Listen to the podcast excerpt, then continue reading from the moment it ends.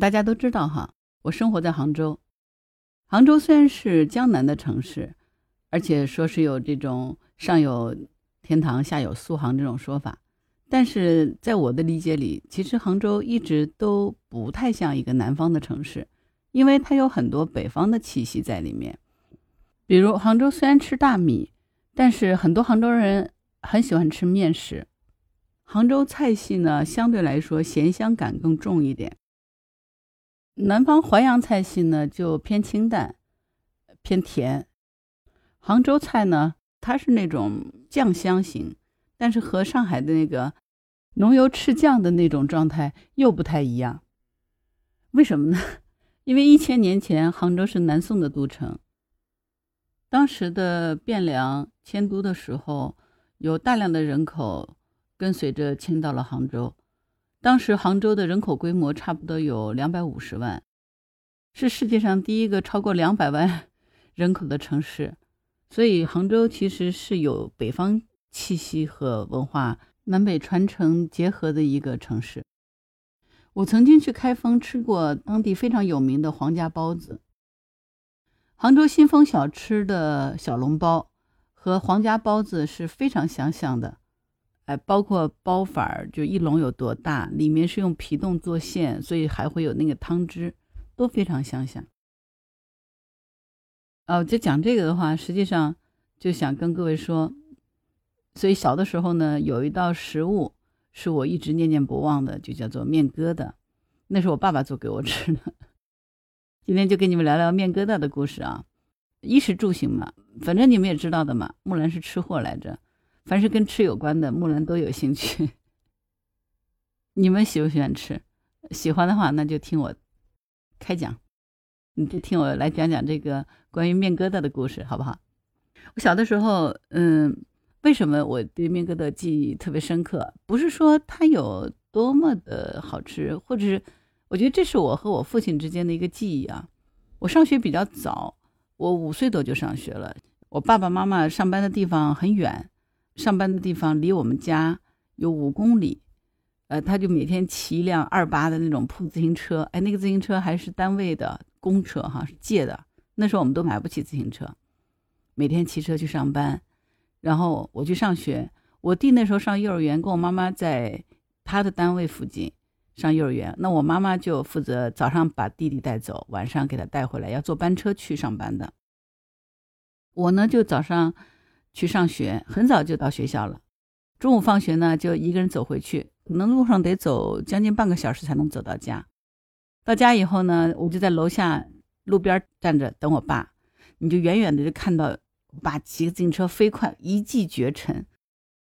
我爸是近视眼、清瘦的那种中国的知识分子的那个形象，呃，中等的个头，骑个自行车飞快，哗，狂奔回来，回来七五公里回来。就是为了中午能给我做顿饭吃，但实话讲，中午休息的时间是非常短的。那往往我们两个吃什么呢？就是头一天家里有什么剩菜，我爸就把那个剩菜水就是倒到锅里，加点水，哎，烧开就是一锅菜汤。这边最快的是什么？连煮面条都没有，因为那时候挂面也很少，啊，他也没有时间去把面条之类的，怎么办呢？拿那个面，用面碗。加点水，搅一碗面团，然后那个面团呢不是特别稀。等到锅里的水烧开以后，连菜汤都滚好，他就把那个面团搅到锅里面去，大大小小的形成一锅疙瘩，煮熟。我们俩一人一碗面疙瘩汤，这顿饭就吃完了。吃完以后，我爸就要很快的收拾一下，就准备出发去单位上班。这个时候呢，他就会自行车把我。带到学校，放在校门口，他骑车继续飞奔而去。那时候都基本上才中午十二点多钟，一点钟都不到，因为他下午一点多就要上班嘛。我们下午那时候是两点钟才上课，我经常是中午一个人在学校的教室里坐着，然后把当天的作业都做做完。有的时候下午的课也无聊嘛，就把课本拿出来看看好，要么就是趴在窗户上看蚂蚁啊，数树叶啊。就是一个人孤单的在教室里头坐两个将近两个小时，等到下午上课，就是这样子。那时候小学一年级，这个日子过了很过了很久，所以我们一就一周六天里面，最起码有三四天是吃面疙瘩的，因为最省事儿、最方便。后来那个我就特别喜欢吃面疙瘩，而且喜欢吃那种大大的面疙瘩，因为有时候要很快嘛，我爸爸来不及搅那个面糊的时候呢，动作就不是说搅得很均匀，有的时候那个面糊就大一点，有的面糊小一点，大一点那种面疙瘩就特别的硬啊，但是特别有嚼劲，所以我们家里面就我喜欢吃面疙瘩。我弟弟跟我妈妈都不吃，我弟弟跟我妈妈喜欢吃面条，但是我跟我爸爸都挺喜欢吃面疙瘩的，就是为了图省事。其实更是我们两个一起过的那段岁月里 共同的一个记忆。我现在出去到饭店里，只要这个饭店有卖面疙瘩的，我一般都会去买一碗面疙瘩。有的时候吃这碗面疙瘩，就能想起来那会儿的岁月。所以有的时候在想哈。小的时候，不是说，嗯，这个时间，就就想今天来讲讲，就觉得，哎呀，这个日子好像还蛮苦的。但是在我听来，觉得这个日子还挺甜的。就是在我的感受里，我觉得这个日子其实还蛮甜的。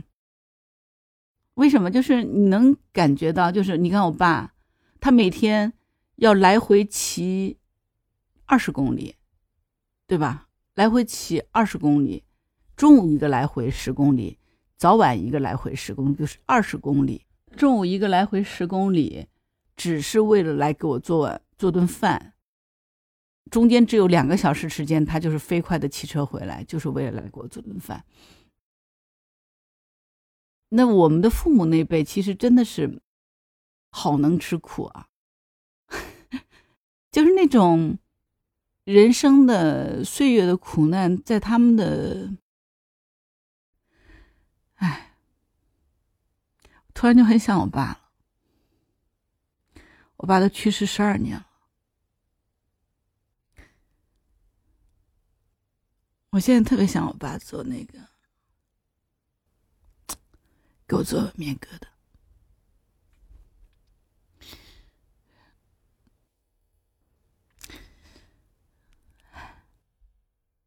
其实。世间本是苦难多于幸福的，但是那种希望和美好，是我们每个人能够去承受这种苦难的最大的动力和底气。突然让我想起顾城写的那个诗：“黑夜给了我黑色的眼睛，我却用它寻找光明。”我是木兰，今天我们就聊到这儿。如果你喜欢我的节目，请加入我的微信听友群“木兰”的全拼，期待听到你的声音哦。拜拜。